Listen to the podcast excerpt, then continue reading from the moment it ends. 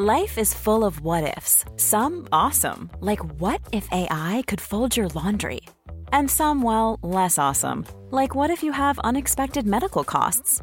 United Healthcare can help get you covered with Health Protector Guard fixed indemnity insurance plans. They supplement your primary plan to help you manage out of pocket costs. No deductibles, no enrollment periods, and especially no more what ifs. Visit uh1.com to find the Health Protector Guard plan for you. Hola a todos, buenas noches y bienvenidos a un chat en directo que además será el eh, primero de una serie de al menos 12 chats en directos que tendremos una vez por mes durante el próximo año.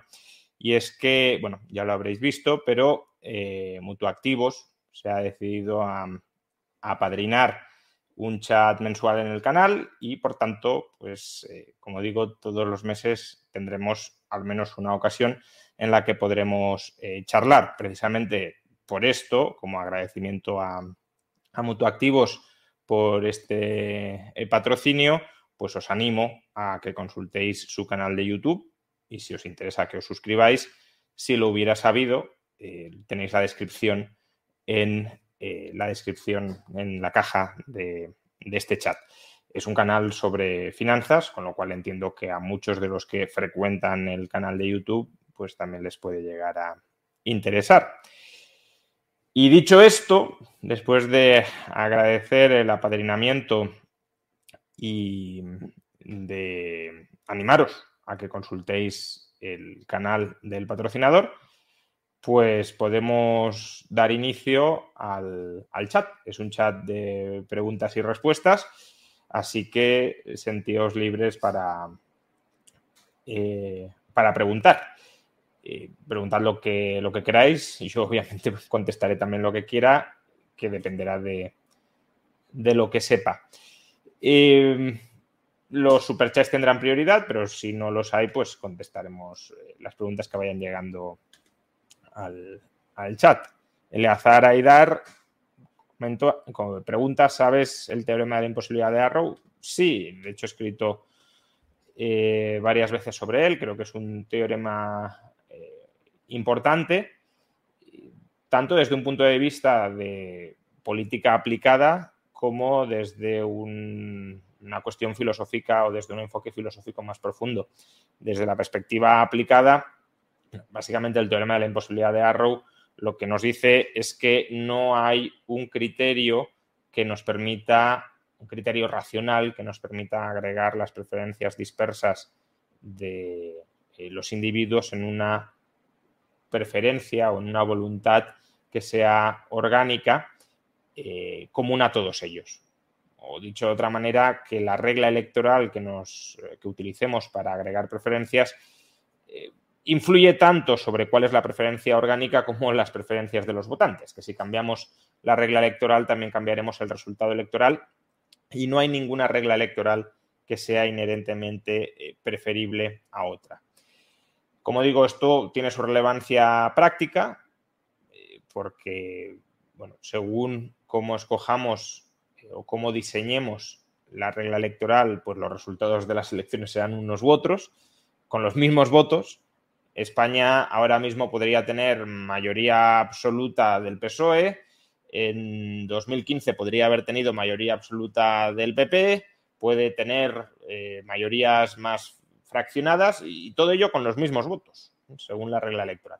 Y desde el punto de vista de la filosofía política, bueno, pues si no existe nada así como la voluntad orgánica del pueblo, pues entonces es, evidente que las eh, preferencias colectivas, que no tienen una materialidad objetiva, pues no pueden tener prioridad sobre las preferencias individuales, porque esas preferencias individuales al menos sí son preferencias que existen como tales.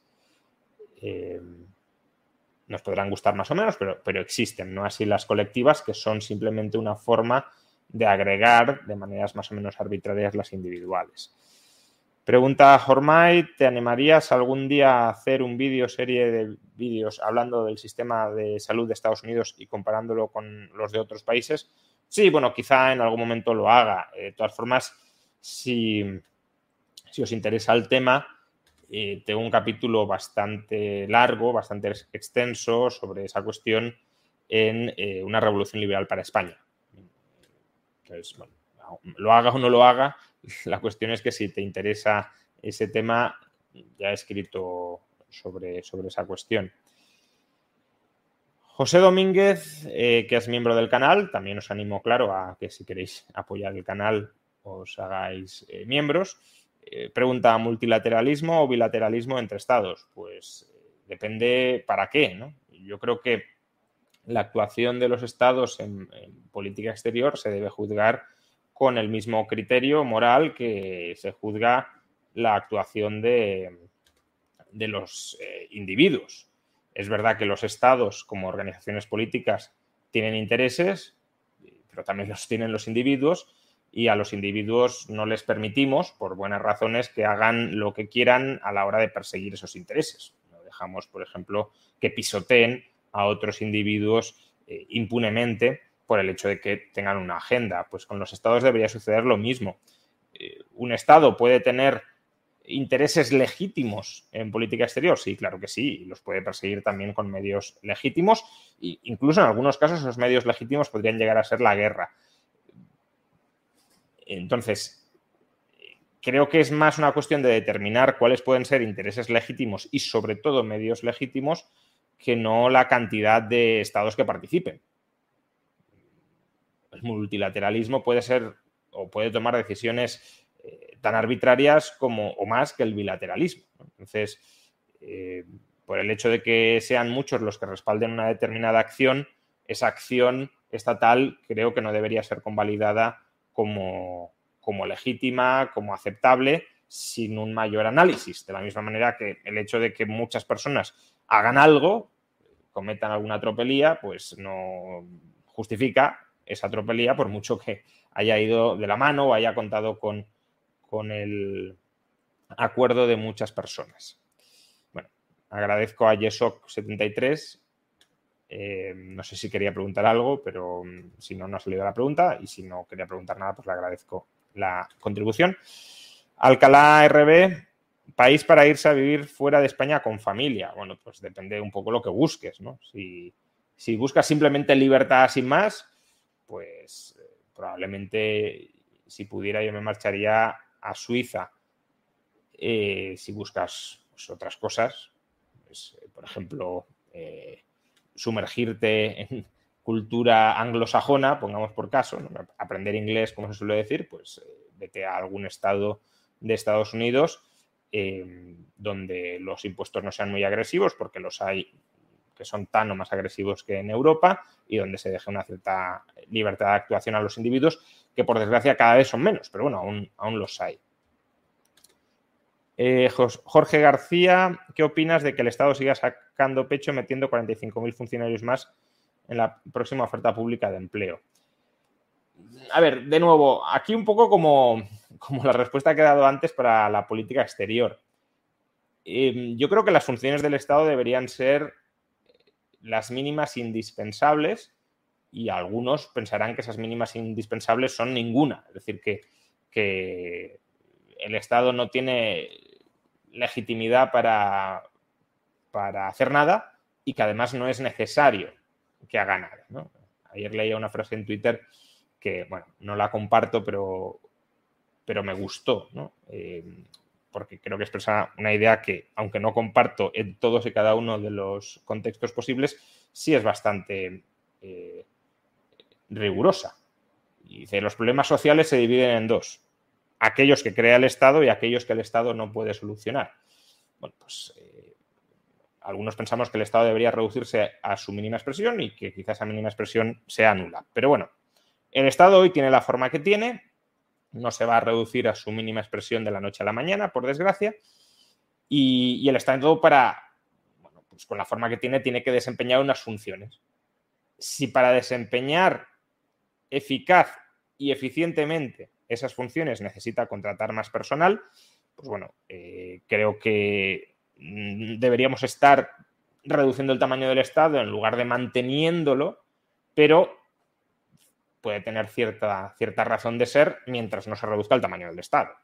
Si, la educación es pública en dos tercios en España, pues hasta que no la privatices, tampoco tiene mucho sentido que digas, pues no vamos a contratar profesores. Bien, esa es una cuestión. Si, digamos, la contratación pública pasa a un mínimo análisis coste-beneficio.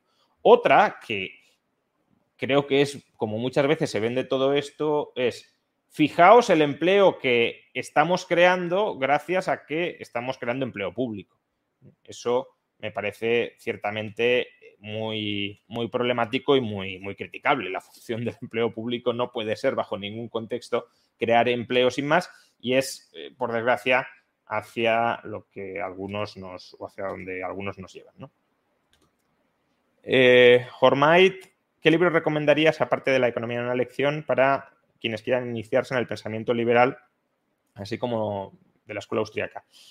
Bueno, eh, para iniciarse en el pensamiento liberal yo te recomendaría este, este libro que tienes aquí detrás, eh, que sí, que puede parecer que estoy vendiendo mi mercancía, pero bueno, yo he escrito este libro con la vocación y creo que ha dado bastante buen resultado de que sea la mejor introducción posible al pensamiento liberal. Pues si yo he escrito con esa intención y creo sinceramente eh, que lo es, o al menos una de las mejores que conozco, pues lógicamente si me pides algo en esa dirección te, recomendaré eso.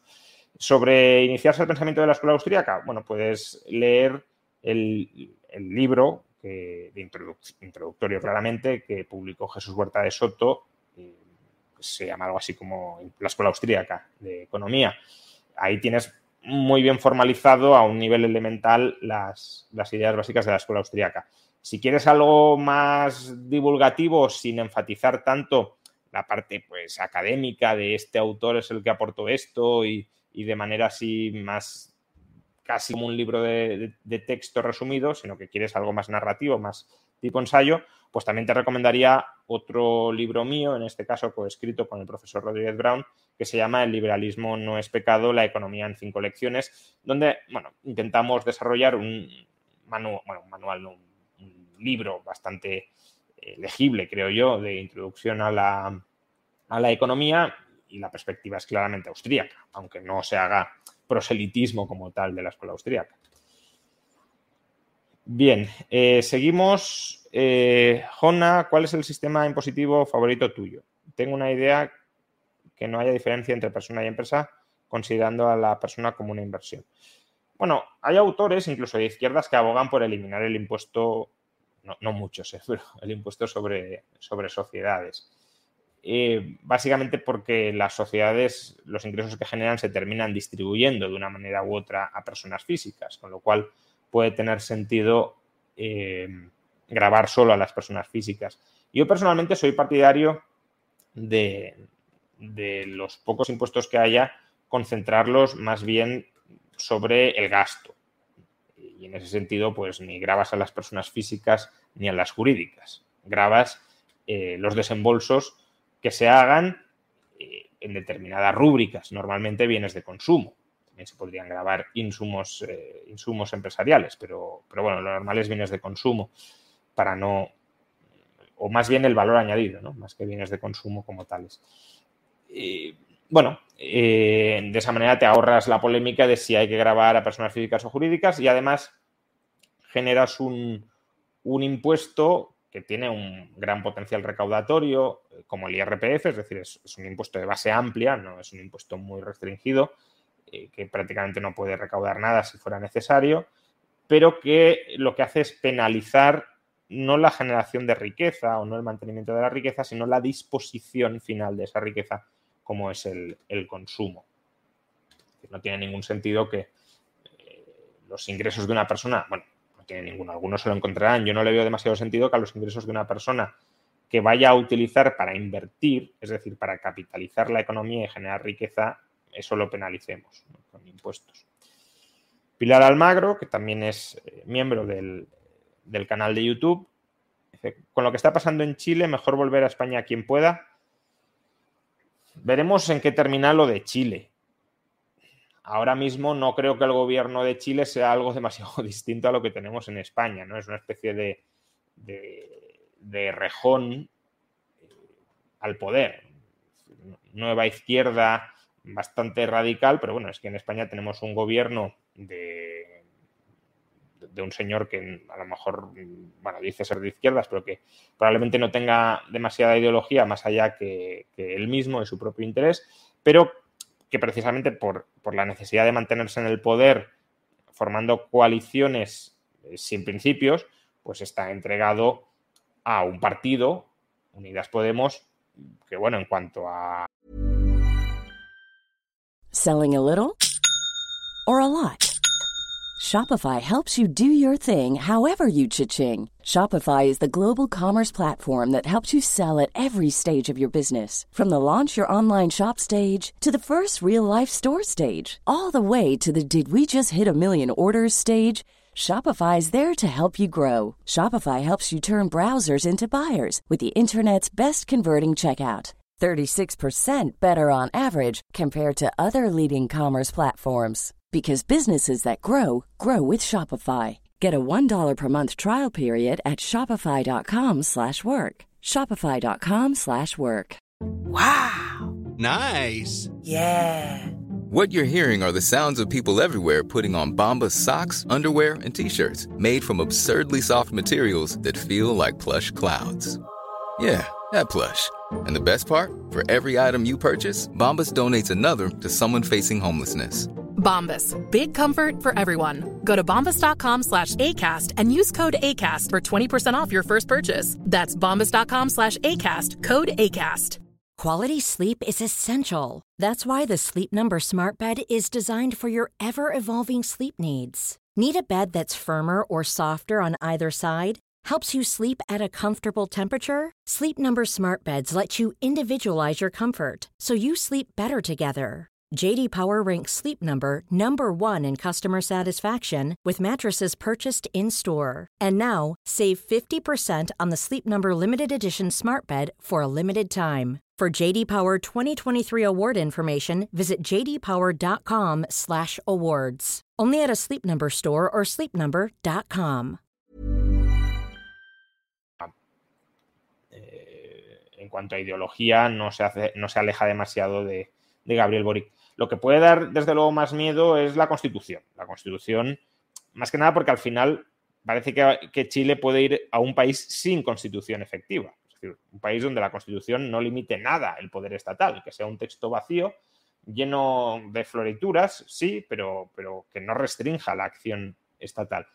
Y si eso es así, pues el futuro de Chile, desde luego, sería eh, potencialmente muy, muy complicado, muy delicado porque no habría ningún...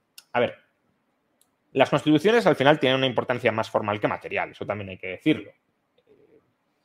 Si, si, las personas no quieren que se respete la Constitución, por mucho que tengamos una Constitución maravillosa, no se respetará. Y al revés, si hay una especie de, de constitucionalismo informal inserto en la población, aunque no haya ningún texto legal que diga el derecho a la vida está protegido, pues las personas no van a, tragar, la mayoría de las personas no van a tragar con, determinados ataques a, los derechos de las personas. Por tanto, el texto legal tiene la importancia que tiene. Lo importante son los valores subyacentes en la sociedad. Ahora, claro, si la sociedad se ha, digámoslo así, podrido tanto que te aprueba un texto legal aberrante, pues eso es más bien un, un proxy, un indicador de que es una sociedad que está degenerando a marchas forzadas. Y, por tanto, si la Constitución se aprueba, más allá de que pues, genera o puede generar unos incentivos peligrosos eh, a la hora de, eh, pues vivir en Chile, creo que sería el síntoma de que la sociedad chilena, pues eso, está cayendo en una espiral liberticida muy, muy preocupante. Pero bueno, no sabemos si se va a aprobar la, la Constitución en septiembre sea el referéndum y, quizá no salga, ¿no? ¿no? No sé si está todo perdido o hay que considerarlo todo perdido. Bien, Lenny Alcántara, eh, profesor, hay un filósofo argentino que se llama Jonathan Ramos que te hizo un vídeo bastante largo en clave crítica. Sería bueno que te pasaras. Es una persona razonable. ¿Podrías comentar también el debate de Milei con Grabois? Pues no he visto ni el vídeo ni el debate. Bueno, a ver si tengo tiempo para, para hacerlo. El, problema de, ahora mismo las réplicas largas eh, es que no tengo tiempo para, atenderlas. Estoy eh, pues en el sprint final, en la recta final del, libro contra Marx y, bueno, ya me cuesta sacar un vídeo diario de una duración de 10-12 minutos y me tengo que poner en debates de horas. Eh, no es el momento ahora mismo para, hacerlo. Pero bueno, te agradezco la, referencia. Alberto Fernández, ¿podrías contar cuál es la asignación de activos que utilizas para invertir capital a largo plazo. Eh, si te refieres a, a, la distribución en tipologías de activos, yo sigo siendo una persona que, concentro, bueno, tampoco diré todo, ¿no? Pero estoy entre, entre efectivo y, renta variable, básicamente. Renta fija no, no suelo invertir y activos reales como el oro tampoco tengo algo de, Bitcoin y, poco más. Eh, digamos que sigo apostando, aunque ya sé que no es quizá lo óptimo, pero de nuevo tampoco tengo tiempo para hacer un asset allocation dinámico continuo, eh, pues eh, sigo apostando por la capacidad de, las empresas de generar valor a largo plazo y por tanto de aprovecharte como accionista de ese valor que generan. Mateo Zapata, ¿qué recomiendas a los colombianos si gana Petro? Bueno, pues hay que ver, ¿no? Lo que, lo que va a hacer Petro. Tampoco lo sé. Eh, Petro puede ser un absoluto desastre o puede pasar más o menos desapercibido.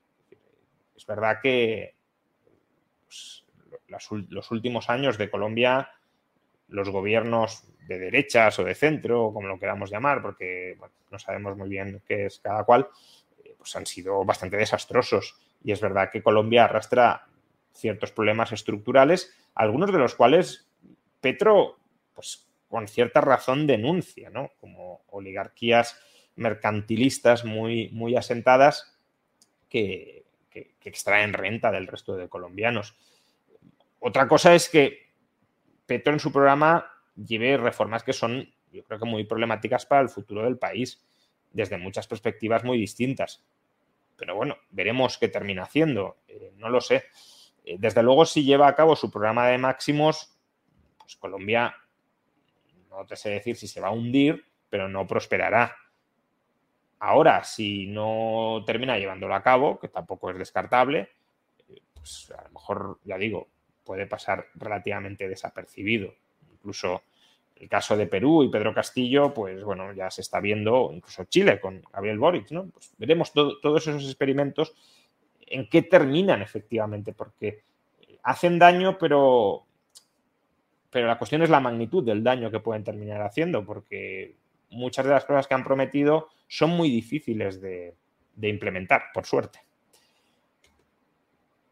¿Cómo ves el valor de Bitcoin para los próximos 5 o 10 años? Bueno, eh, Dado que esta pregunta casi eh, se asemeja a, una recomendación de inversión, eh, quiero dejar claro que no es una recomendación de inversión, porque luego me critican que si he recomendado invertir en Bitcoin o no, que, bueno, no, pasaría nada.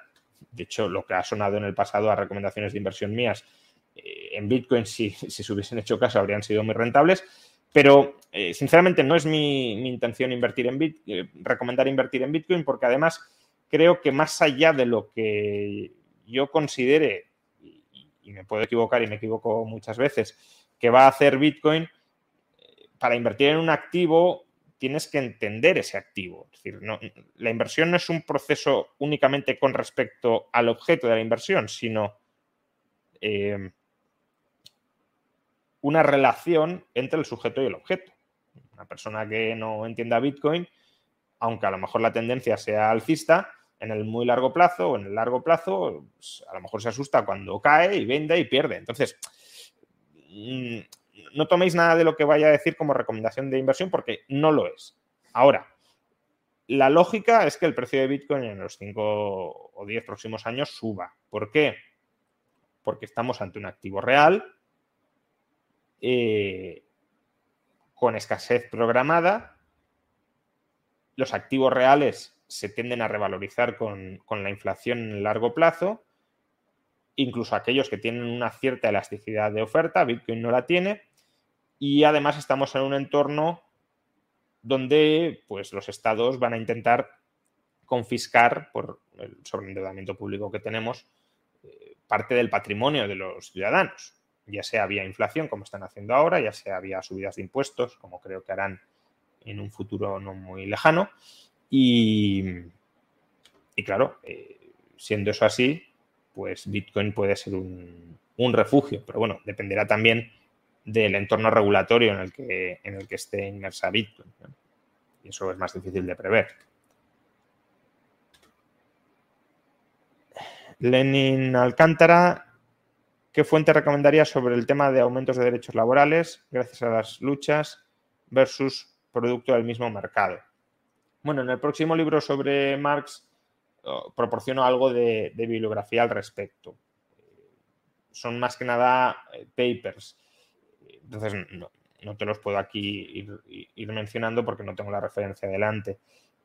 Sí, o sea, hay un libro, aunque tampoco es que, te vaya a servir mucho para, eso, pero bueno, que sí analiza la historia o el comportamiento del mercado laboral en Estados Unidos a lo largo del siglo XX, que se llama Out of Work. Y, bueno, quizá te sirva en parte, pero, pero es más cuestión de papers que de libros, al menos que yo conozca. Calma, miembro del canal de YouTube. ¿Qué pasó? ¿Pasará con Evergrande? Bueno, pues Evergrande ya, ya ha quebrado y están haciendo la digestión. No consigo encontrar mucho al respecto, excepto que está intervenida. Sí, bueno, es, una especie de, de, quiebra controlada, van liquidando los activos poco a poco, una especie de, de banco malo, eh, para evitar caídas muy importantes en los precios de los activos inmobiliarios, socializando pérdidas por parte de las autoridades locales. Y, y bueno, el problema de esto es que ralentizas el ajuste. Eh, China necesita un ajuste inmobiliario importante y, este tipo de políticas, pues sí, evitan el, desplome repentino, pero bueno, es, lo que sabemos que ocurrió en España. En España no se quiso ajustar el mercado inmobiliario entre 2007 y 2008 y en 2012-2013 aún estaba todo el ajuste pendiente. Entonces, eh, pues creo que vamos más bien en esa dirección, aunque la diferencia entre España y China, claro, es que China tiene todavía eh, pues, ahorro, margen de ahorro para absorber esas, eh, esas potenciales pérdidas que no, tenía, que no tenía España, pero no es, aunque pueda aminorar el, el golpe a corto plazo, no es bueno que la digestión se retrase tanto. Bien, Construyendo Libertad, eh, muchas gracias por, por, tu contribución. Oír Martín de Musgo.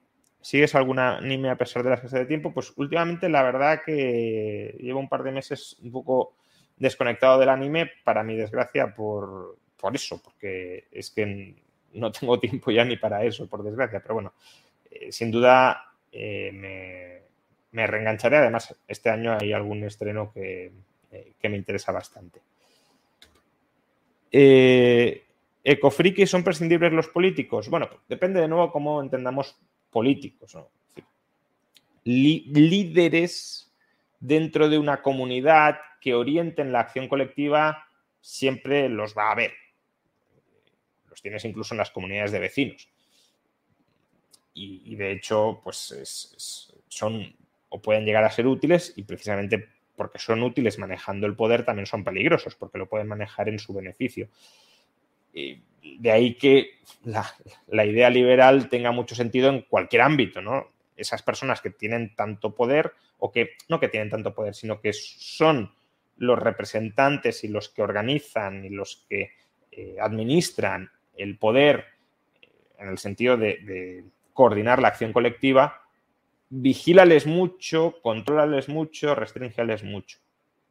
Porque si no, van a aprovechar ese poder en su, en su propio favor. ¿no? Eh, dicho esto, claro, si tenemos una estructura estatal sobredimensionada, y desde luego, desde mi perspectiva, la tenemos a todas luces, hace unos días subí un par de vídeos sobre eh, la redistribución efectiva de la renta que tiene lugar en España y ya os mostré que con un Estado del 5 o del 6 o del 7% del PIB lograríamos una redistribución efectiva hacia las personas necesitadas eh, similar a la actual y actualmente el peso del Estado supera ampliamente el 40% del PIB. Todo eso potencialmente se podría eliminar devolviendo a las personas la capacidad de elección sobre ámbitos muy diversos de sus vidas, ámbitos muy diversos de sus vidas. Eh, entonces, si tienes un Estado mucho más pequeño, sobran muchísimos políticos. Eso está claro. Ahora, que sobren absolutamente todos, incluso aunque te cargues el Estado, que puede ser un ideal a tener presente, emergerían figuras políticas en esos órdenes no estatales. Es, difícil que desaparezcan por entero porque es que aparecen en cualquier, en cualquier grupo.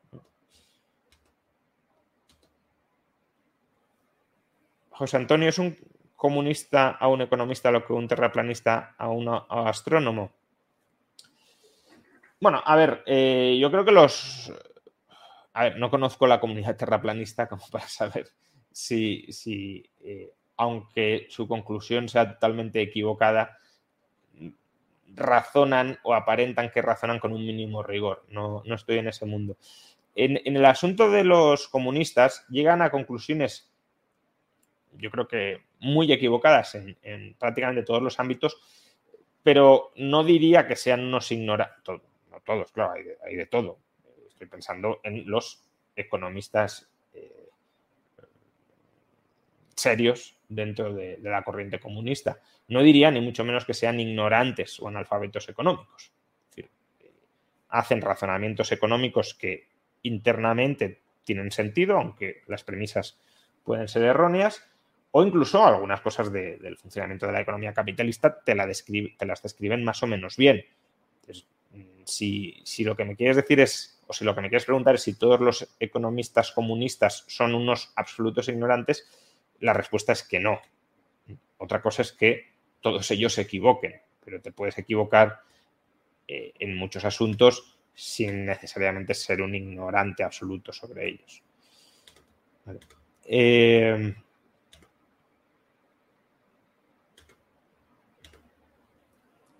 Diony Pozo ¿Terminará España cargándose la zona euro? ¿Seguiremos siendo rescatados a perpetuidad?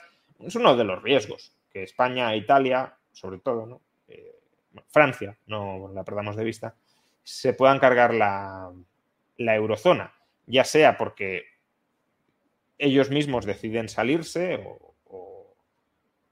se los decide en un determinado momento no rescatar y, la alternativa al, al, rescate son recortes internos muy duros y por tanto desde aquí se prefiere salir del euro, que es lo que estuvo a punto de pasar en 2012, lo que estuvo a punto de pasar con Grecia en 2015, o ya sea porque la situación dentro de los socios de la eurozona se envenene tanto que aunque no lleguemos a una situación de necesidad de rescate, pues algún país como Holanda, Alemania, Finlandia decidan irse porque vean que, esta asociación a largo plazo solo es perdedora para ellos. Bueno, si desde luego, si no corregimos los desequilibrios internos y los vamos más bien agravando, eh, terminará estallando. No, no, hay mucho más. Bueno, lo que puede haber más es un, Estado europeo, pero no creo que la sociedad esté madura. Madura no, quizá no sea el adjetivo más correcto porque da a entender como que sería lo ideal y no lo considero en absoluto ideal. Me refiero a que no está eh, dispuesta a, a tragar con un Estado europeo con todo lo que ello implicaría idealmente sobre el papel puede sonar bonito para algunos. Bueno, un Estado que nos representa a todos los europeos, sí, pero un Estado europeo sería un Estado que si tiene que recortar las pensiones españolas, las recortaría desde Bruselas. Los españoles no tendríamos capacidad de decisión autónoma sobre nuestro sistema público de pensiones. Lo tendrían el conjunto de europeos. Entonces, a los españoles o a los griegos les parecería bien que si una mayoría de europeos quieren recortar nuestras pensiones, eh, las recorten? Yo creo que no. Pues, si eso no se da, es difícil que el Estado europeo se pueda llegar a dar. Javier López, ¿podrías contar un poco o alguna recomendación sobre cómo se gestiona el territorio más allá de las propiedades individuales en el liberalismo? Por ejemplo, cómo podríamos proteger parques naturales. Bueno, hay, hay distintos modelos o, quizá dos grandes modelos. Uno es a través de, organizaciones eh, no gubernamentales, es decir, asociaciones no mercantiles que tengan como objetivo eh, recaudar fondos y comprar pues, tierras, por ejemplo, o parajes naturales. Esto en, Inglaterra eh, se da y es muy importante. El, principal poseedor de tierras ahora mismo en Inglaterra es el National Trust, que es una organización sin ánimo de lucro que compra pues eso, tierras, parajes para, para protegerlos, para que no sean explotados.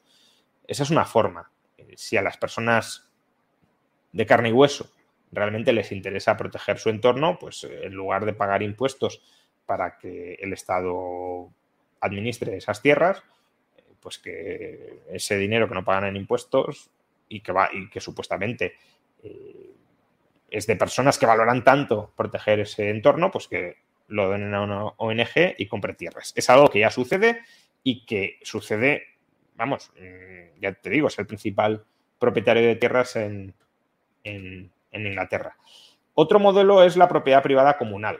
Y ahí sí tienes, yo creo que bastante bibliografía a partir de, de Elinor Ostrom, la primera mujer Nobel de Economía en el año 2009. Eh, básicamente el modelo que propone Ostrom, como digo, bueno, no el que propone, el que estudia, porque no es que ella tenga una teoría normativa, simplemente describe las cosas tal cual son, es el de la propiedad privada comunal. la, administración por varios copropietarios de recursos naturales en los que todos ellos tienen un interés directo en explotar, pero también en proteger. Pues, por ejemplo, eh, un acuífero. Pues, una comunidad de regantes sí quiere explotar el acuífero, pero no lo quiere sobreexplotar y por eso o para eso se dotan de una serie de normas internas que son o pueden ser muy funcionales en el muy largo plazo. No cualquier conjunto normativo es funcional, pero sí hay conjuntos normativos que han pasado el test de la historia durante siglos y aún hoy. En, Governing the Commons, que es el libro más importante de Ostrom, tienes varios casos históricos explicados, entre ellos el del Tribunal de las Aguas de Valencia. Bien, eh, Alfredo Romero ¿Recomendarías ahorrar en oro estos próximos dos años? No, no quiero hacer recomendaciones de inversión. Eh, ¿Tiene sentido que el oro más o menos estabilice su, poder adquisitivo durante los próximos años? Pues dependerá de lo que hagan los tipos de interés reales. El oro se revaloriza cuando los tipos de interés reales son negativos.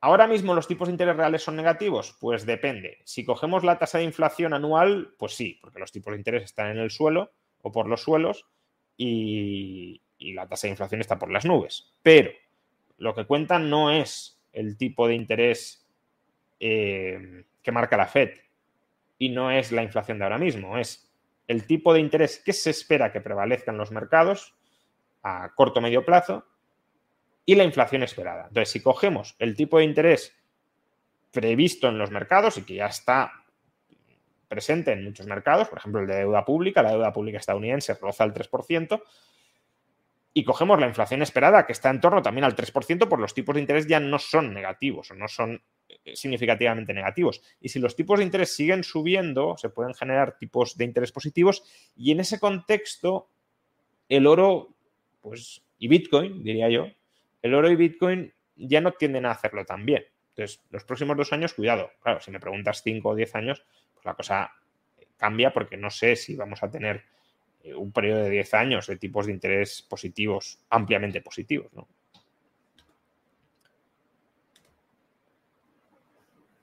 Bueno, profesor, ¿qué consecuencias podría tener una crisis de deuda pública y una cadena de impagos? A ver, la crisis de deuda pública en parte ya la tenemos porque se está materializando en inflación y la forma de digerir esa crisis de deuda pública está siendo con la inflación. La inflación es una forma de no pagar la deuda pública.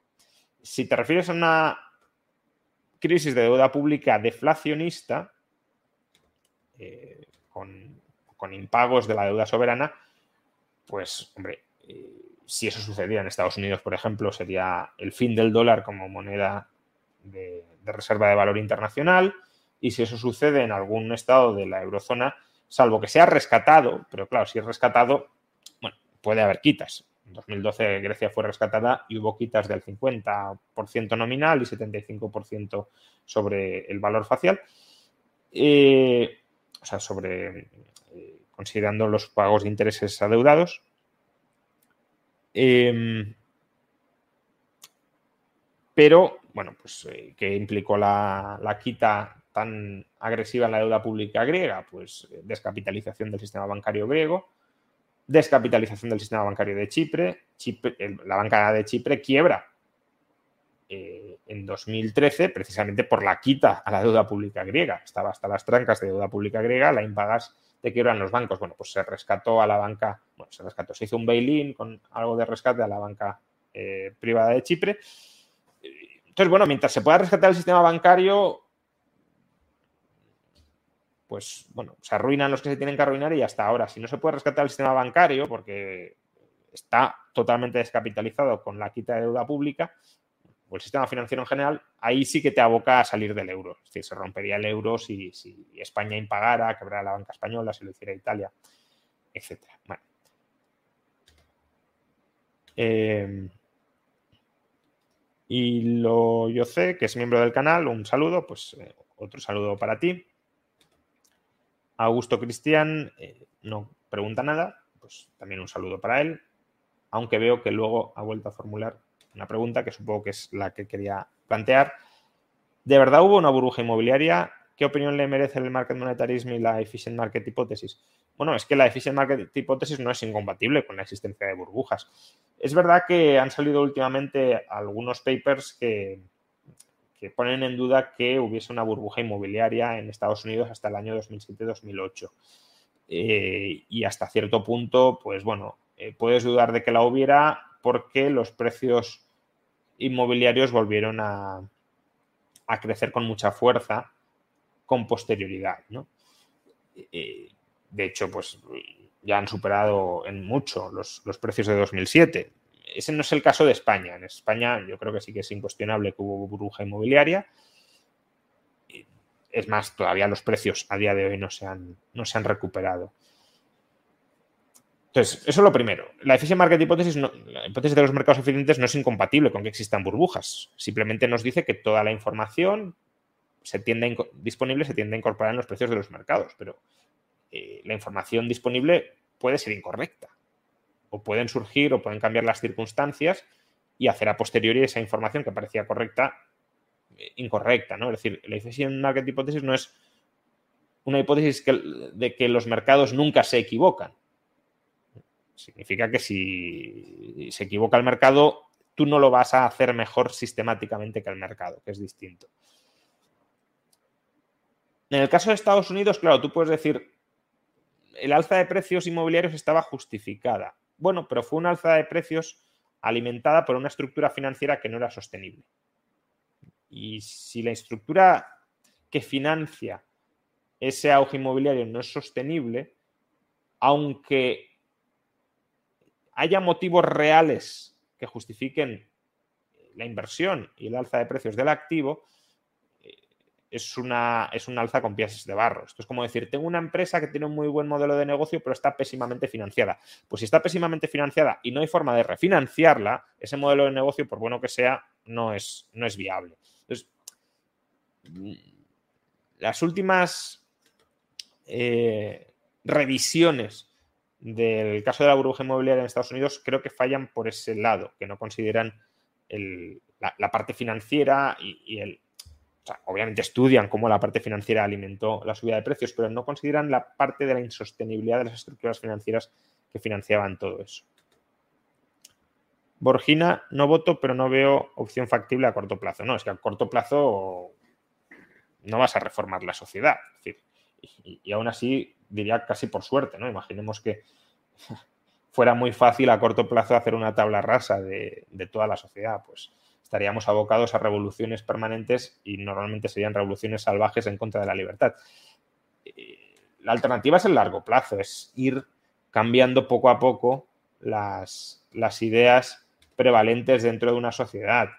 eh, también haciendo reformas que puedan ser más conducentes a que cambien esas ideas, pero a corto plazo, pues a corto plazo estamos vendidos, es que eso es evidente. A corto plazo, ¿qué vas a hacer? Como mucho te podrás intentar proteger refugiándote allí donde te puedan hacer el, menor daño posible, pero no, no, vas a recrear la sociedad desde cero, ni votando ni sin votar.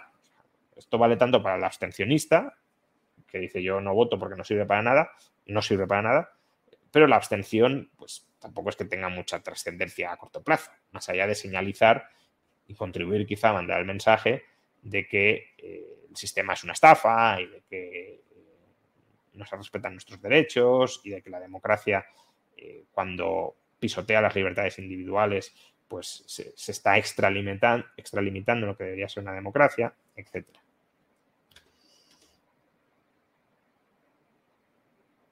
Eh, Matt Dixon, ¿qué te parece lo del FMI? Bueno, creo que es del Foro eh, Mundial. Eh, en 2030 no tendrás nada y serás feliz. Bueno, depende cómo interpretes eso. Eh, yo, diría que si, si hay un plan maestro para empobrecernos a todos, no lo venderían así.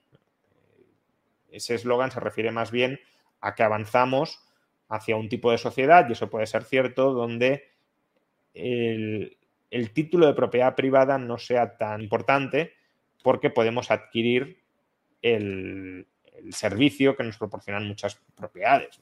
Tiene sentido que sea propietario de un automóvil cuando lo puedo alquilar con el teléfono móvil eh, cada vez que lo necesito y por tanto eh, me ahorro la amortización, me ahorro las revisiones, me ahorro los seguros, etcétera. Bueno, pues eso ya es una decisión individual, claro, pero que tiene sentido, puede tener sentido que haya menos gente que quiera ser propietaria de un automóvil.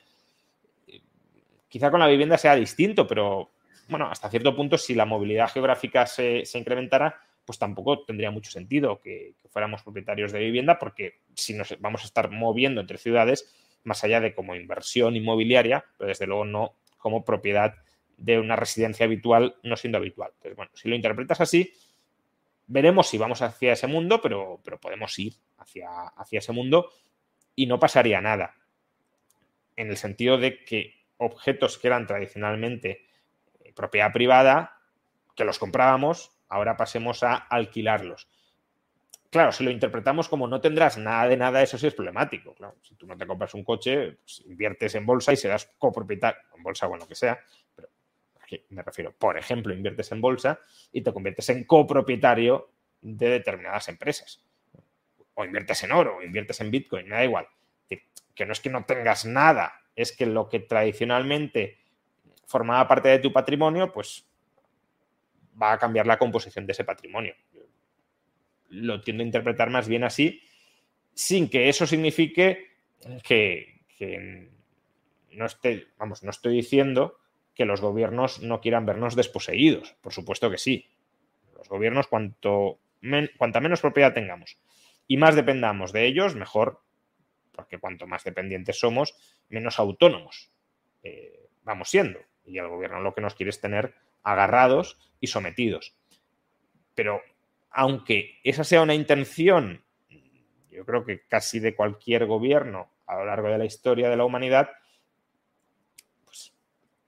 que eso siga siendo así no te lo van a contar, creo yo, en un eslogan. En todo caso, se, lo guardarán y, adoptarán políticas eh, en esa dirección, como las están adoptando en España, por ejemplo, pero, pero sin venderte que forma parte de un plan o de una estrategia a largo plazo para desposeerte completamente. Eh, uno de tantos, como mi ley en Argentina, podría surgir un partido aquí bueno, eh, en parte yo creo que el fenómeno equiparable a mi ley en España, por desgracia, es, Vox. No creo que, no lo sé, a lo mejor me equivoco, pero no creo que haya ahora mismo un, espacio electoral como el de mi ley compitiendo con Vox, ¿no? Porque sin conocer la sociología del electorado argentino, me imagino que muchos de los que votan a mi ley eh, no son libertarios, ¿no? son personas pues que a lo mejor aquí podrían votar a Vox. Entonces, e, e, ese hueco, me temo que por desgracia ya lo ha ocupado Vox. De todas formas, con mi ley, pues habrá que ver qué sucede, ¿no? Porque es verdad que tiene muy buenas perspectivas electorales y, es mejor, claro, que las tenga él a que las tenga cualquier otro, pero eh, una cosa es predicar y otra dar trigo. Y, puede ser complicado, no, es una crítica, simplemente es una constatación de lo que puede suceder, puede ser complicado que si llega al poder, muchas de las de sus planteamientos los pueda llegar a aplicar. Y si no los aplica, o si los aplica y no se han explicitado adecuadamente los costes que tenían esos planteamientos en el corto plazo, pueda, haber un, movimiento en contra. ¿no? Entonces, no sé hasta qué punto en Argentina se ha ganado la batalla de las ideas y, hay pues, un gran electorado muy libertario que apoya un plan de reformas serio y profundo en, en la dirección liberal, o más bien ante lo que estamos es ante una especie de, bueno, de fenómeno fan, y casi de fenómeno antipolítico, que claro, si no compra no solo las propuestas generales, sino las particulares y sobre todo los costes de oportunidad que tienen en el corto plazo, pues eh, a lo mejor no termina llegando a nada o, a lo que llega es a una reacción en contra. ¿no? Habrá que ver, ya digo, cómo evoluciona no solo el estallido electoral, que puede ser esperanzador, sino la aplicación práctica de todo eso.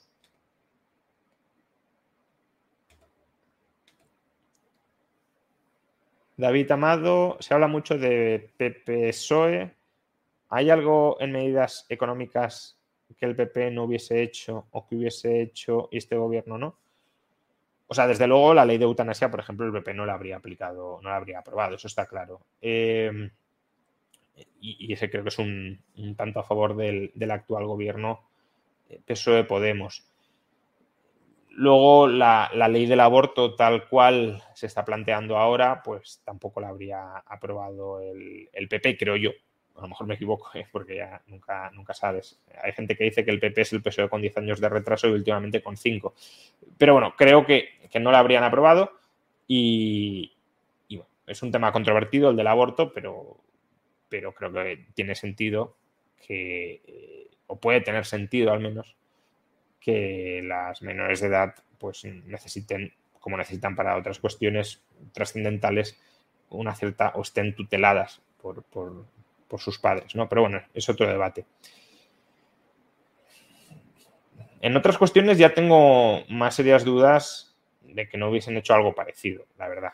Eh, porque además casi todo lo que hace el PSOE, pues la ley de seguridad nacional, que, es algo muy polémico, a ver si, si puedo dedicarle un vídeo, que básicamente le otorga unos poderes amplísimos al Estado en caso de, emergencia, pues ha contado con el apoyo de PP y de Vox.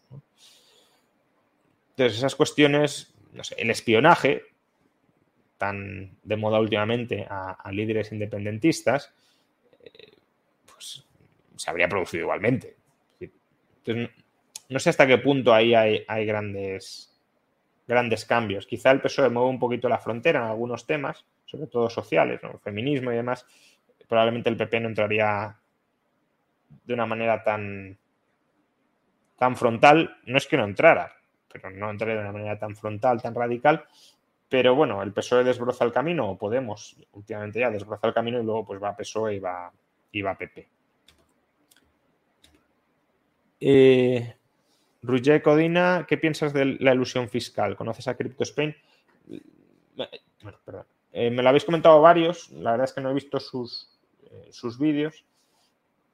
Eh, pero bueno, la, ilusión fiscal, no evasión, ¿eh? quizá la evasión también, pero bueno, no, vamos a entrar en, temas eh, espinosos de momento. La, la ilusión fiscal es que básicamente aprovechar las herramientas de optimización fiscal que te ofrece el sistema tributario para minimizar dentro de la ley los impuestos que pagas, creo que no solo es de sentido común, sino que para un liberal diría que es casi un deber moral, no, no alimentar a la, bestia. Pues bueno, todas las estrategias de optimización fiscal, bienvenidas sean. Las de evasión, a lo mejor también bienvenidas sean, pero, pero bueno, es otro, es otro debate.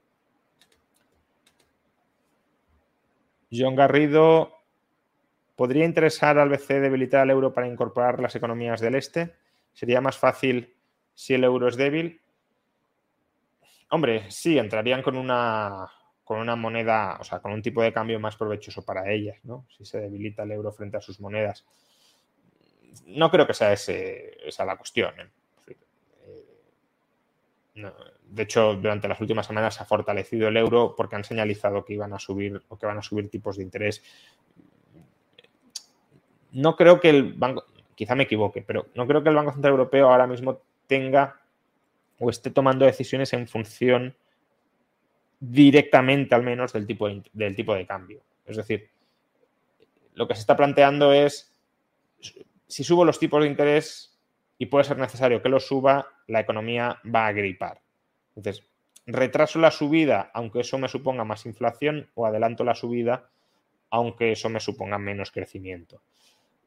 Y eso tiene como efecto colateral, pues, efectos en el tipo de cambio, pero no, no, es algo que le preocupe directamente como tal, no tiene un objetivo de tipo de cambio. Otra cosa es que, claro, si el tipo de cambio se te deprecia mucho, importes inflación, y eso tampoco le interesa, pero no es algo que directamente creo esté motivando ahora las decisiones del Banco Central Europeo. En general no lo suele motivar, pero desde luego ahora tiene otros problemas más serios en la cabeza. Carlos Castro, ¿qué opinión le merece Bitcoin Satoshi Version eh, que está defendiendo ante tribunales? Y no he seguido la, polémica, la verdad, eh, sobre Bitcoin Satoshi Version. Pues bueno, esto ya lo hemos debatido algunas otras veces en el canal.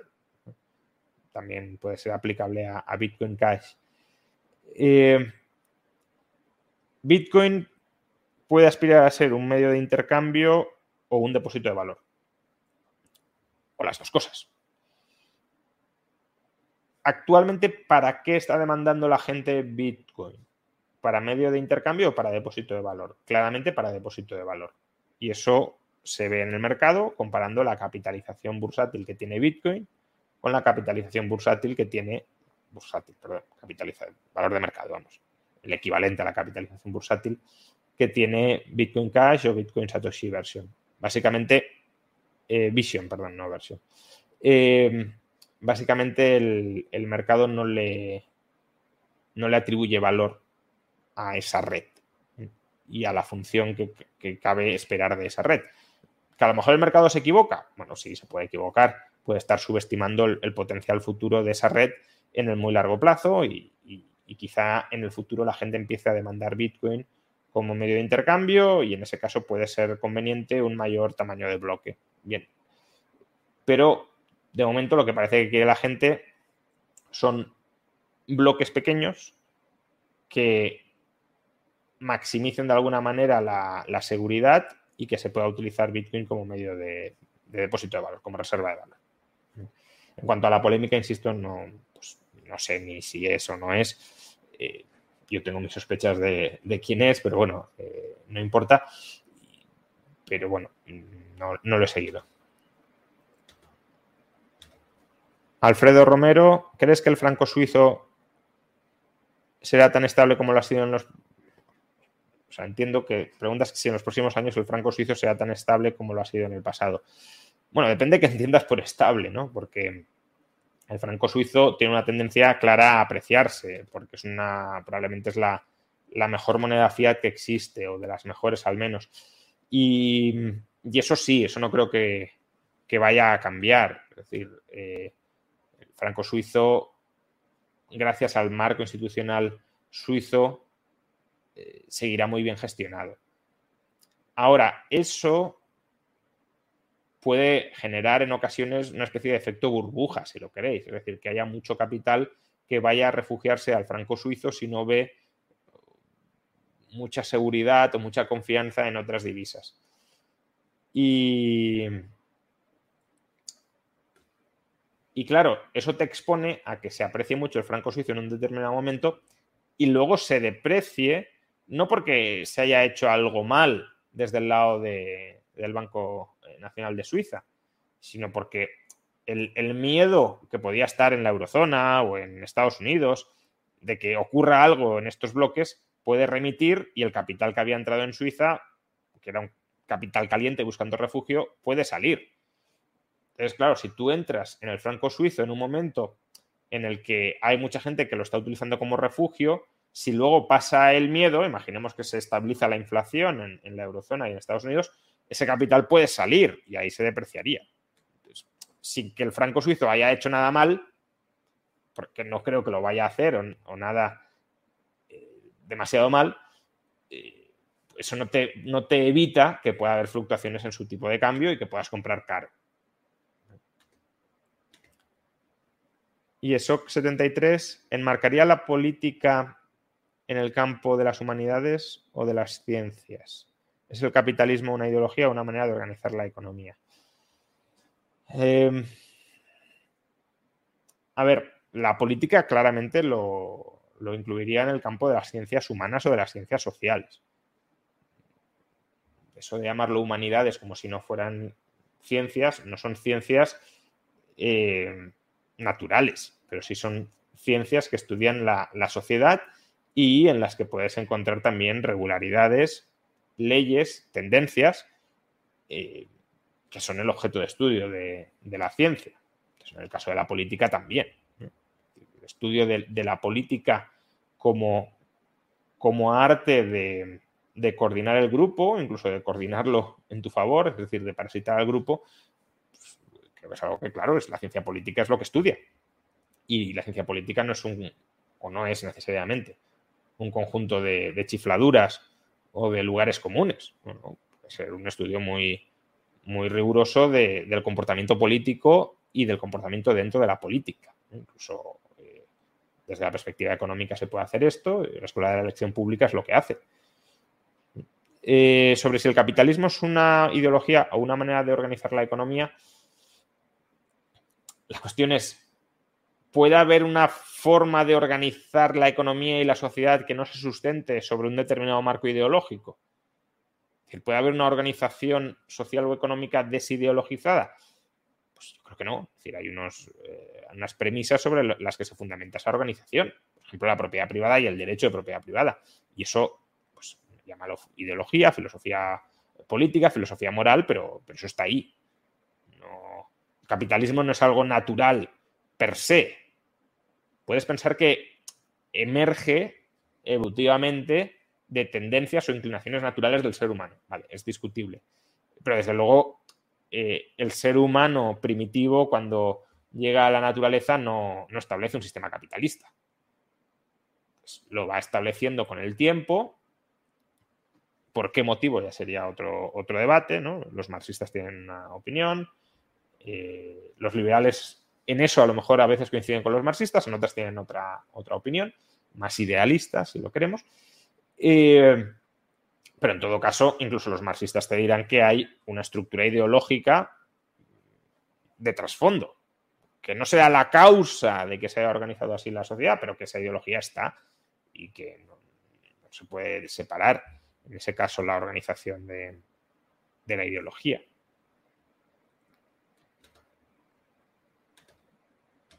Eh, Rubén Escribano, ¿qué opinas del libro de macroeconomía de Abel y Bernanke? No, lo he utilizado.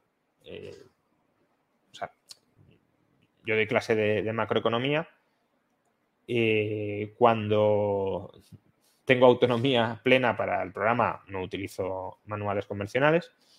Y cuando no la tengo, pues por ejemplo, el, que utilizo en, mis clases del Instituto de Empresa es, el Blanchat. Entonces, este que comentas, el de Bernanke, que no, no lo he empleado, o sea que no te puedo decir. El agujero YouTube, que es eh, miembro del canal de YouTube, lo recuerdo por si alguien más se quiere hacer miembro. Eh, todos los sismos son malos. Marx, antes que economista, es filósofo. Para él, estudiar es el ascenso del espíritu la idea objetiva. Bueno, eso es más bien Hegel. Marx puede seguir una estructura de, razonamiento sobre la evolución histórica similar a la de Hegel, pero desde luego no, considera que la base em, o el motor o la materia prima que mueva la historia sea el extenso del espíritu o, de la mente al, al absoluto, ¿no?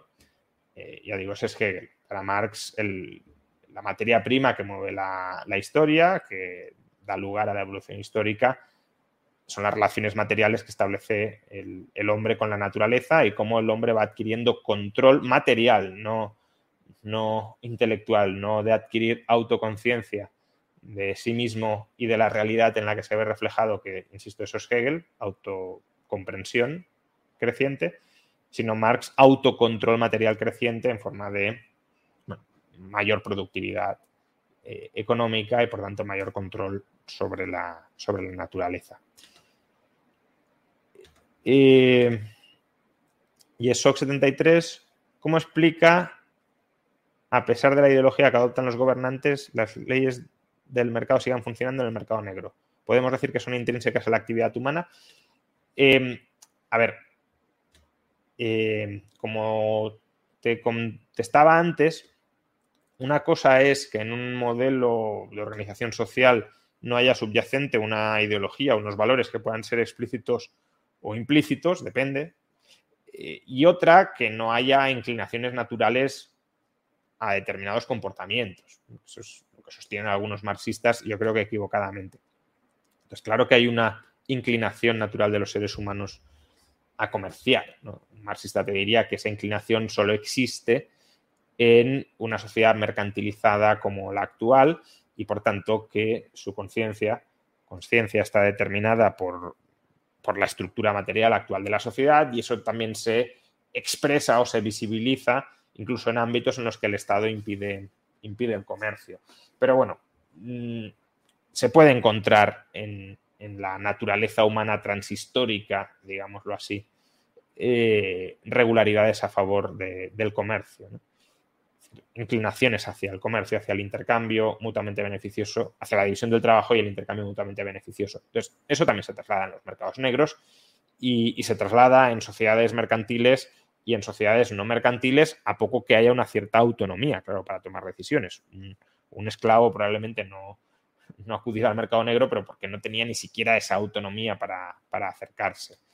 Pero en caso de tenerla, pues eh, claro que se tiende a, comerciar y a intercambiar. Javier Conde cree que algún día, si nos quedamos sin petróleo, colapsará la economía y la sociedad.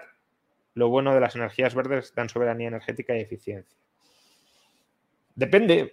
Es decir, si, se acaba el petróleo y no hay ninguna alternativa tecnológica, pues obviamente el, modelo de sociedad que tenemos hoy, que es un modelo de sociedad construido en gran medida sobre energía barata, pues tendrá que cambiar de manera muy radical.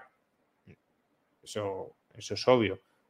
Ahora, si se acaba el petróleo y tenemos alternativa tecnológica al mismo, pues no.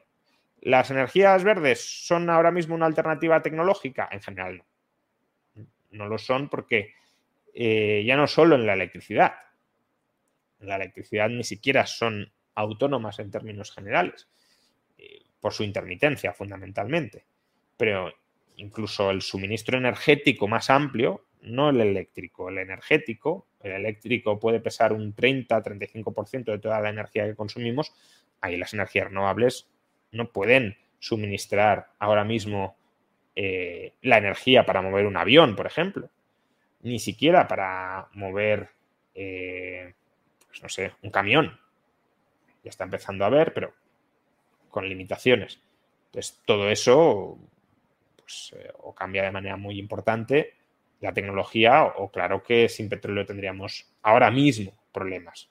La cuestión es que la tecnología, como digo, vaya mejorando y, y que cuanto más escasee el petróleo, además, cuanto, más altos sean los precios del petróleo, más recursos dirigirá descentralizadamente el capitalismo en buscar soluciones a ese problema tecnológico. Es decir, creo que el marco institucional, para que eso no sea un problema, está ahí.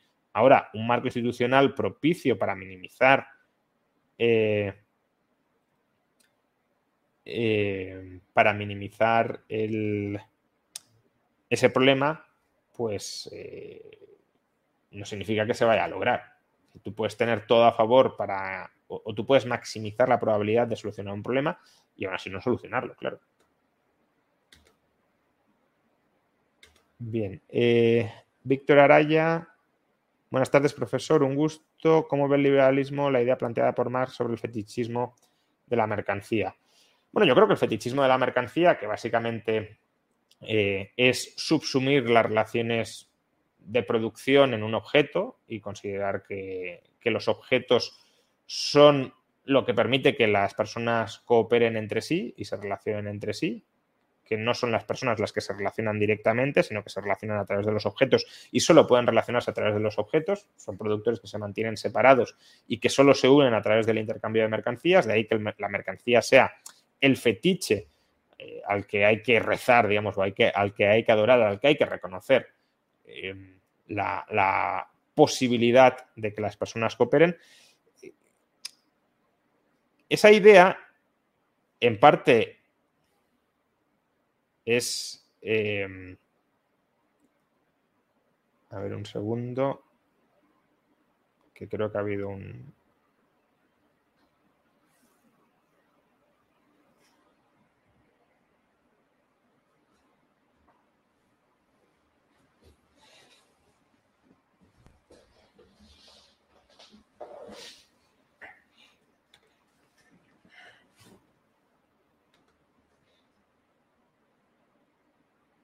Ahora, mm, se ha paralizado el ordenador, disculpad.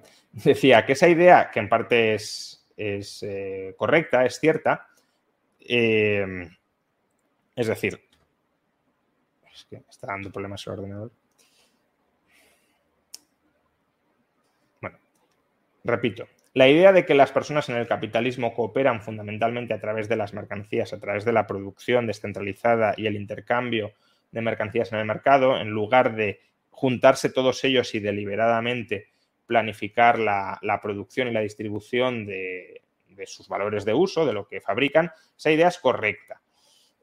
Eh, y, mucha gente puede tener la percepción de que es la única forma de cooperar cuando eh, no tiene por qué ser así. Y de hecho, el surgimiento de empresas muestra que existen otras formas en las que los productores independientes se pueden organizar centralizadamente y, cooperar de manera deliberada para producir algo, aunque dentro del capitalismo ese algo siga siendo una mercancía.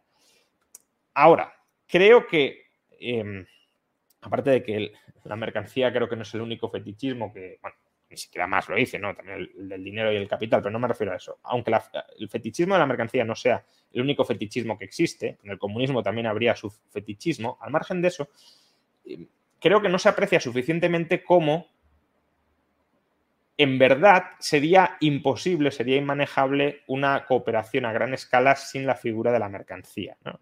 La ensoñación de la comuna universal de Marx, donde todo el mundo coopera a través de la comuna, es eso, una ensoñación. Básicamente hoy en día estamos cooperando con personas, inconscientemente, estamos cooperando con personas que no conocemos, eh, que están a millones eh, o millares de kilómetros, con las que tal vez ni siquiera querríamos cooperar si supiéramos quiénes son. Imaginemos una persona racista puede estar cooperando con una persona de otra raza a través del fetichismo de las mercancías, a través de la mercancía y sin ser consciente de quién está en el otro lado, eh, y aún así cooperan de manera mutuamente beneficiosa. Todo eso, eh, si hubiese que cooperar de manera directa, convirtiendo el trabajo en directamente social, como, decía Marx, no se articularía, al margen de por un problema de conocimiento del cálculo económico, dejando eso de lado incluso. Eh, no habría voluntad para que muchas personas que se odian entre sí cooperen directamente entre sí. Ahora, a través de ese fetiche que es la mercancía, sí cooperan. Sobre todo porque ni siquiera son conscientes de ello el mercado, claro que es un mecanismo para extender a gran escala la cooperación, mucho más allá de lo que, de lo que eh, se podría lograr en ausencia de, mercado y de mercancía. es un tema sobre el que reflexiono eh, ampliamente en el, en el próximo libro. Fernando Vázquez, que es miembro del canal de YouTube, pregunta ¿Qué es lo que te ha motivado a estudiar el marxismo con más profundidad? ¿Cuándo se publicará tu último libro? Em, bueno, empezando por el final, que es lo más sencillo. Eh, alrededor de diciembre, si no hay retrasos que, la editorial no me dejará que los haya, aunque si fuera por mí quizá lo dejaría incluso algo más incubando, pero bueno, ya está, ya está bastante avanzado y, creo que sí que llegaremos para diciembre. Eh, ¿Qué te ha motivado a estudiar el marxismo con más profundidad? Eh, bueno, siempre he tenido curiosidad por eh, profundizar más en el marxismo, porque, digamos, las, las conclusiones a las que llegan me parecen muy equivocadas en muchos frentes. Hay algunos frentes, como la teoría del valor-trabajo, donde antes de entrar crees que son más equivocadas de lo que realmente son, lo siguen siendo, pero, pero hay que sofisticar las críticas. Otras, como la teoría de la explotación, me siguen pareciendo, incluso desde la perspectiva del valor-trabajo, me siguen pareciendo tan equivocadas como, como antes de, meterte más en profundidad. Entonces, algo que a mí me parece muy evidente, me parece muy evidente que hay un error sin embargo, hay una especie de barrera comunicativa por la cual eh, no te puedes hacer entender porque es un error. Y esa barrera comunicativa no es solo por una cuestión ideológica, que también lo será en algunos casos, sino porque no estás en su argot intelectual o en su paradigma intelectual. Entonces, bueno, me, motivó en parte eh, la, adquirir las herramientas que te permitan hablar con un marxista para explicarle en qué se equivoca. Dado que el marxismo no deja de ser uno de los movimientos, por desgracia, más influyentes en la historia de la humanidad. Ahora, también es verdad que si, echando la vista atrás, no sé si valdrá el esfuerzo que he dedicado, eh, pues la, la, recompensa que obtendré por ello. ¿no? no sé si ahora me plantearan si volvería a escribir el libro sabiendo todo lo que he tenido que trabajar en él, eh, no estoy seguro de si lo volvería a escribir. Pero bueno, ahora que ya está, pues lo, terminaremos de la mejor manera posible y, que esté lo más afinado posible. Nico Iribas, ¿qué validez le das a las últimas filtraciones de Albise sobre el 11M? no lo sé porque no las he, seguido, entonces lo siento, pero no te puedo contestar. O sea, sé que ha sacado algo, pero no, no lo he mirado. Salva, ¿consideras las divisas digitales de los bancos centrales una amenaza para la economía y la libertad financiera individual? Pues bueno, depende cómo simplemente. No hay un único tipo de moneda digital de los bancos centrales y, la bondad, bueno, bondad, bondad, quizá tampoco. Sigo sin ver una, grandes motivos que justifiquen su, su implantación, al menos para el gran público. No soy tampoco de los que cree que necesariamente ha de ser malo para el gran público, pero tampoco veo grandes ventajas. Dicho esto, si según cómo se implemente, pues no, tiene por qué ser un desastre. Eh, ahora, hay dos, aspectos eh, en los que si, si nos la jugamos, ¿no? Una es la privacidad. Si vamos a un modelo de moneda digital de los bancos centrales donde no haya privacidad, puede haberla, se puede diseñar con privacidad y que no haya forma de romperla, eh, o se puede diseñar sin ella. El modelo chino, por ejemplo, va encaminado a que no haya eh, privacidad. Y luego la otra, la capacidad que tenga el Banco Central de reescribir o de manipular la moneda. Eh, por ejemplo, a través de tipos de interés negativos. Pues, de nuevo, si tienen esa capacidad, pues la pueden usar para qué? Pues para implantar una especie de impuesto sobre las tenencias de efectivo, que no, no otra cosa son los tipos de interés negativos. Y eso nos restaría libertad financiera.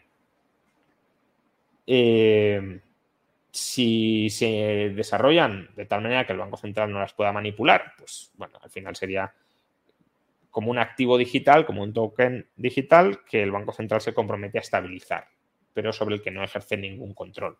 Si fuera eso, eh, pues no, no sería problemático.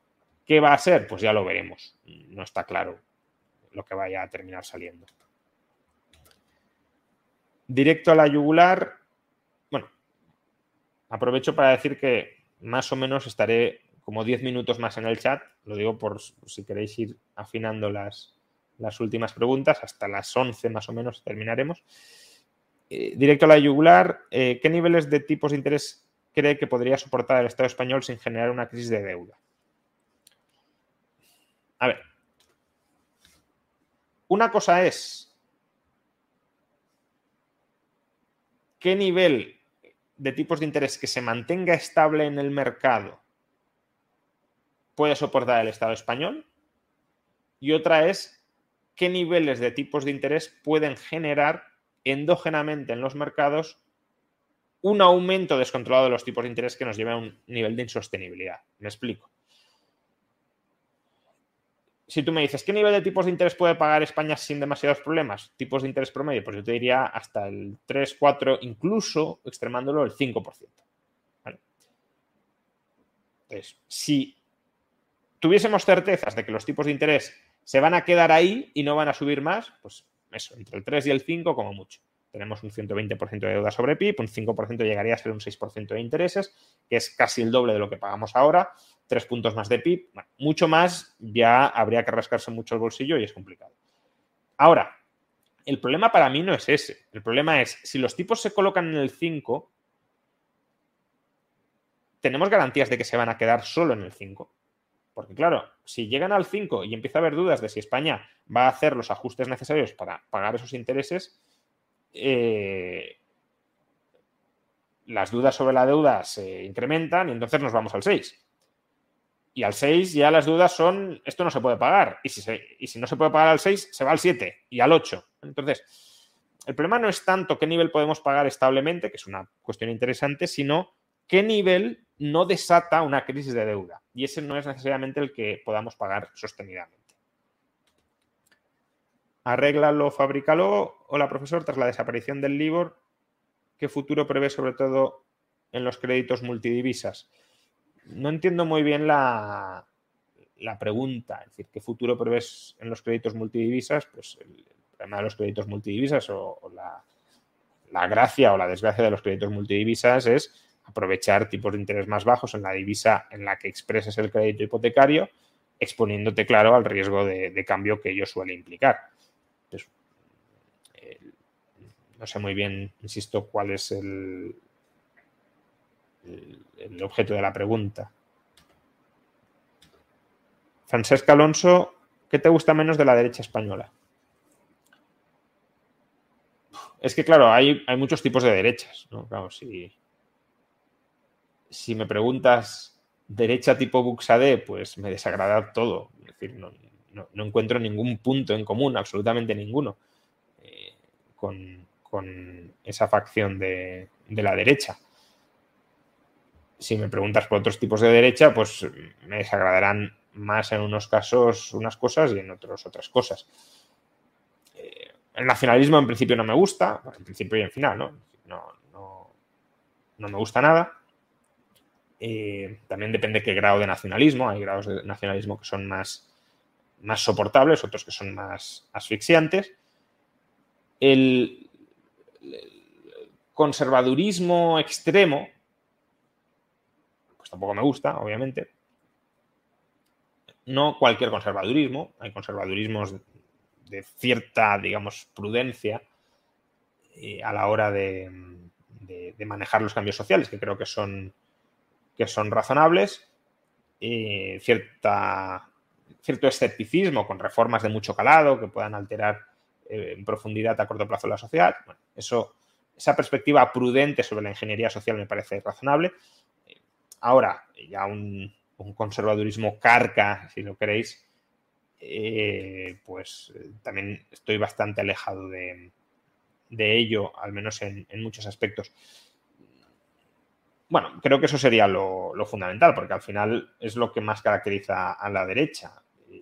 claro, si le añadimos una visión anticapitalista de la sociedad, que sería la, derecha tipo falangista que mencionaba antes, de, de Buxade, pues eh, ya es todo, ¿no? Es decir, no, me gusta ni la, concepción eh, moral subyacente, el nacionalismo frente al individualismo, no me gusta el, modelo de sociedad eh, en cuanto a libertades civiles que plantean, el conservadurismo extremo y, no me gusta su, propuesta económica. no me gusta nada. Entonces. Eh,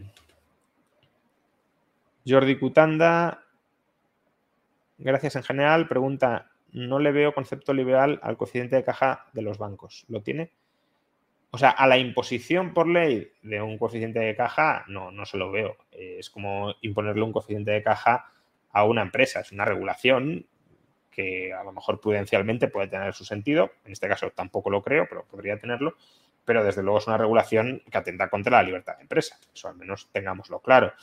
Eh, quienes defienden eh, el coeficiente de caja del 100%, por ejemplo, el profesor Huerta de Soto, lo hacen argumentando que la reserva fraccionaria viola los principios generales del, derecho y, que, por tanto, para, proteger la, propiedad privada eh, hay que establecer un coeficiente de caja del 100%. Yo creo que ese argumento es insostenible por muchos motivos. Algunos de ellos los, los expuse en, una conferencia que, tenéis en el canal de YouTube, problemas jurídicos y, económicos del coeficiente de caja del 100%, pero bueno, lo intentan argumentar, ¿no? Como eh, yo no estoy siendo antiliberal, sino que estoy protegiendo los derechos de propiedad. Es, otro debate, al menos eh, intentan justificarse. Rubén, tu debate más duro, intelectualmente hablando, pues no te sabría decir, porque ahora mismo no, no los tengo todos en la cabeza. Mm, no lo sé. Como los debates están subidos, pues en el canal échales un ojo y, y juzga tú mismo, no te sabría ahora mismo decir. ¿Se dará una revolución liberal? ¿Cómo contribuir? Bueno, depende de nuevo cómo entendamos revolución, ¿no? Eh, yo creo que más bien se puede dar una evolución liberal. Aunque para que se dé una evolución liberal hay que ir revolucionando poco a poco las ideas, pero eh, sí, eso es posible. No, no creo que sea una necesidad histórica, pero, pero creo que hay incentivos para ir hacia ahí. El principal incentivo, creo yo, es que vamos a un mundo que, es cada vez más heterogéneo. Se intenta homogeneizar en muchos sentidos, pero hay mucha reclamación, mucha reivindicación de, pluralismo, de no, no, me metas bajo ese mismo estándar, déjame vivir mi vida como yo la quiero vivir y no como tú me mandas vivirla. Y, esa pluralidad de estilos de vida eh, es muy complicado que puedan convivir bajo una misma regulación estatal si es una regulación estatal cada vez más intrusiva. Claro, si es una regulación estatal muy minimalista, que únicamente siente las bases de la coexistencia, pues entonces sí, cada uno se organiza como quiere, respetando al prójimo, el Estado vela que no se viole el derecho de nadie más y ya está. Pero cuando ya entramos en ingeniería social abierta como la que estamos, que si tienes que pensar esto, que si tiene, estos tienen que ser tus valores, que si en tu vida privada te tienes que comportar así, y eso atenta contra el modo de vida que quiere llevar mucha gente eh, sin dañar al vecino.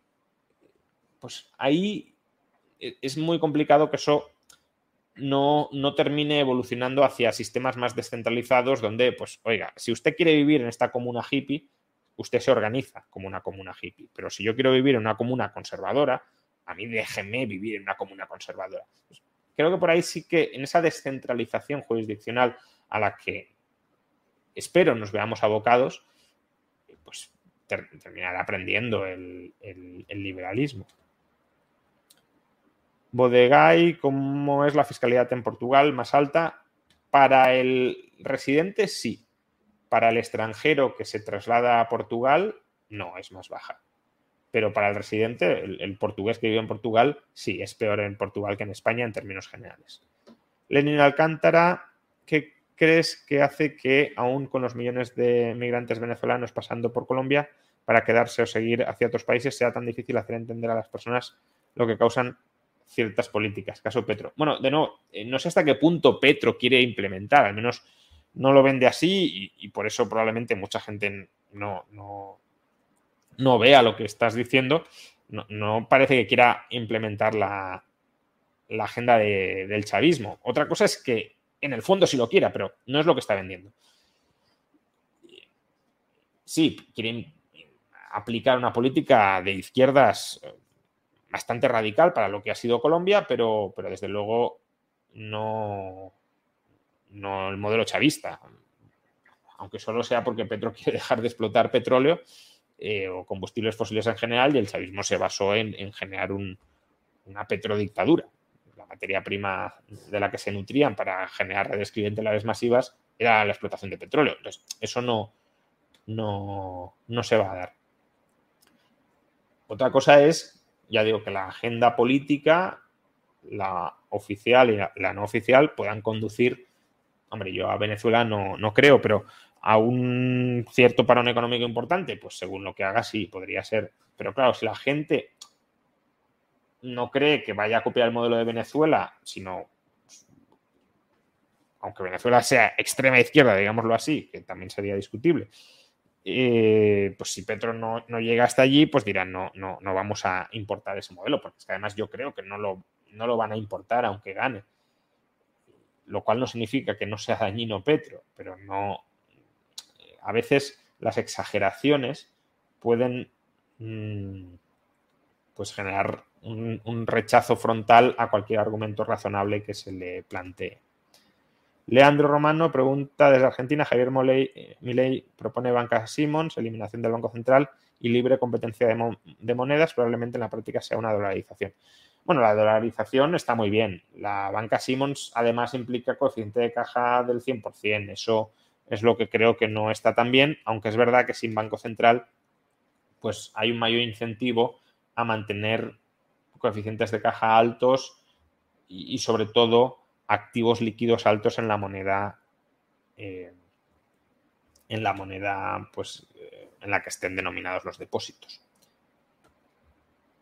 Y bueno, como ya son las 11, ya llevamos hora y media, voy a contestar una pregunta más que no es de Superchat, pero bueno, creo que es pertinente. Hola Juan Ramón, te veremos algún día por la Feria del Libro de Madrid. Este año no voy a estar, ya llevo un par de años sin ir, bueno, 2020 por motivos obvios, Em, no es que no me lo ofrezcan, sí que me lo ofrecen muy amablemente, pero, pero bueno, como no he sacado nuevo libro eh, durante unos cuantos años, pues entiendo que a lo mejor algunos querríais que fuera, pero tampoco lo veo tan, tan urgente, pero desde luego el año que viene, con la publicación del nuevo libro, eh, desde luego sí que estaré por allí. Pues bien, eh, terminamos aquí, hora y media, eh, las 11 de la noche. Muchas gracias a todos por haber participado en este directo. Muchas gracias a todos por vuestras preguntas. Lamento que se hayan quedado superchats, creo que no se ha quedado ninguno sin responder, pero eh, sí se han quedado sin responder muchísimas preguntas en eran superchats. Obviamente no, no, hay tiempo para todos. Recordad que este es un directo apadrinado por Mutuactivos eh, que es el eh, canal de YouTube de Mutua Madrileña. Y os animo a que, a que lo visitéis y si os interesa a que os suscribáis. Nos volveremos a ver en este mismo formato en el mes que viene porque gracias a Mutuactivos durante el próximo año tendremos un chat como este por mes. Muchas gracias a todos y hasta la próxima. Nos vemos.